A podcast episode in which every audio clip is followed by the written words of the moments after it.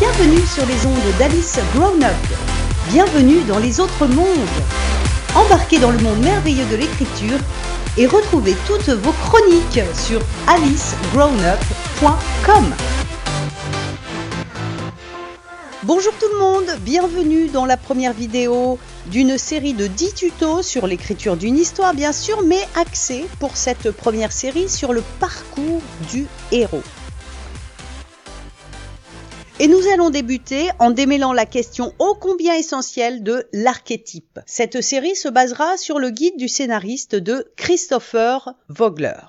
Pour Christopher Vogler, les archétypes sont des structures récurrentes qui appartiennent au langage universel du récit.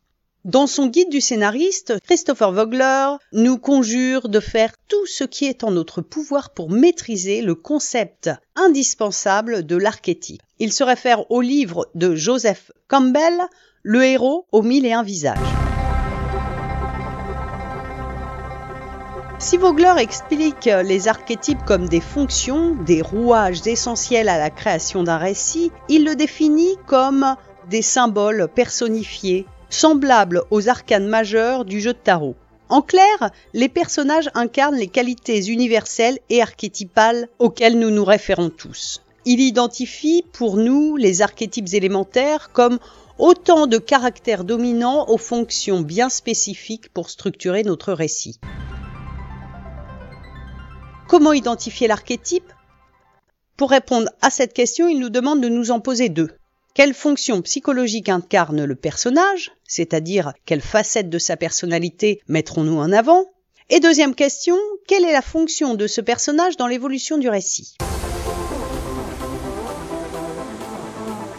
Dans ce livre, Le guide du scénariste, Christopher Vogler va décortiquer pour nous huit archétypes élémentaires. Parmi eux, nous trouvons dans son premier chapitre le héros, bien sûr, incarnant le questionnement, la quête, l'objectif principal du récit, le messager, incarnant l'appel à l'action, le mentor, incarnant la sagesse, la marche du destin, ensuite le gardien du seuil, incarnant l'épreuve, l'obstacle au passage vers sa destinée, et puis il y a aussi l'allié, l'ombre et le trouble fait, et enfin l'imprévisible.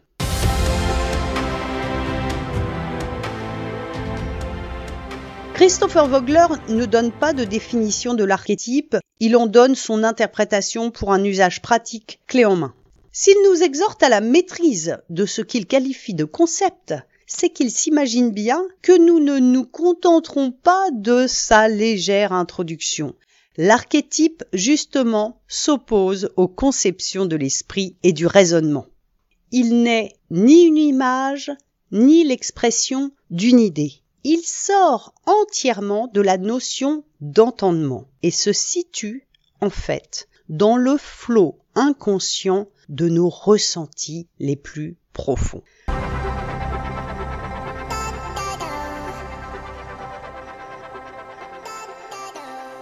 Pour comprendre ce qu'est l'archétype, il faut l'apparenter à une trace et non à une représentation visuelle.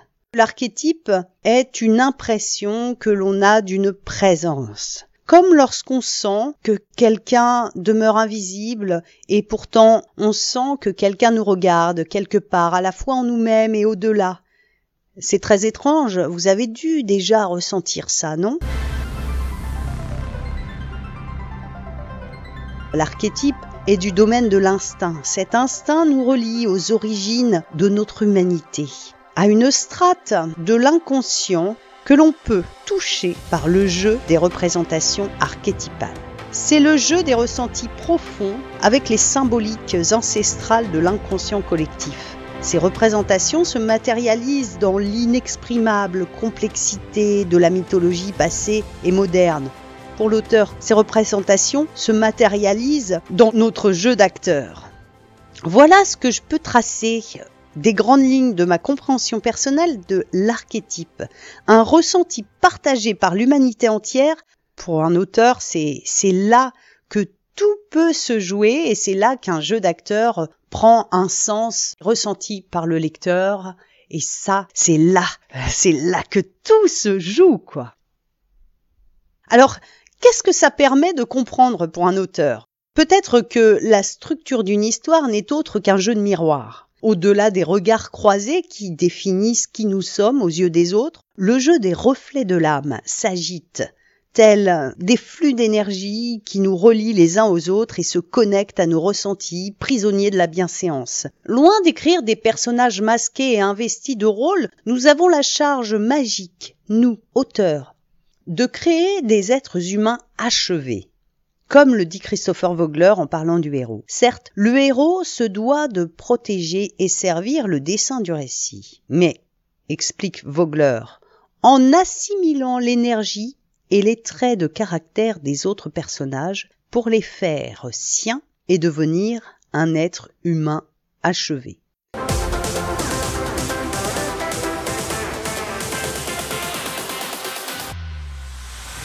Bon voilà, ça peut paraître un peu abscon. Euh, après, euh, ce qui serait pas mal, c'est que dans la deuxième vidéo, je vous donne quelques exemples. N'hésitez pas à me dire un peu euh, ce qui vous ferait plaisir pour qu'on puisse avancer ensemble, pour comprendre comment écrire Allez, je balance le mot, un best-seller, les gars. Bah ouais, c'est pour ça qu'on est là, c'est pour ça que je suis là, et, et on va y arriver ensemble, si vous êtes prêts à me suivre sur ce coup.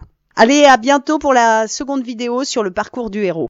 Ciao C'était le son d'écriture d'Alice Grown Up, que vous retrouverez en replay sur son blog, en vidéo sur YouTube. Tous ses articles et son super bonus gratuit pour embarquer dans les autres mondes sur alicegrownup.com.